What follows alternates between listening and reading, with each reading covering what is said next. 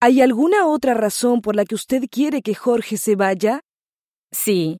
Yo tengo un novio al que no le gusta que yo esté viviendo con Jorge. Bien, su novio tiene razón. ¿Por qué todo esto le interesa tanto?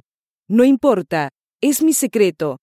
De todos modos, gracias por dejarnos visitarla y gracias por su ayuda. No sé qué decir. ¡Qué descaro el suyo!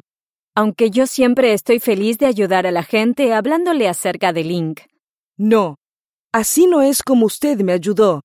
Realmente no fue así que me ayudó. Usted me ha ayudado por otra razón que tiene que ver con Jorge. No importa. Pero Juana, tú deberías aprender idiomas.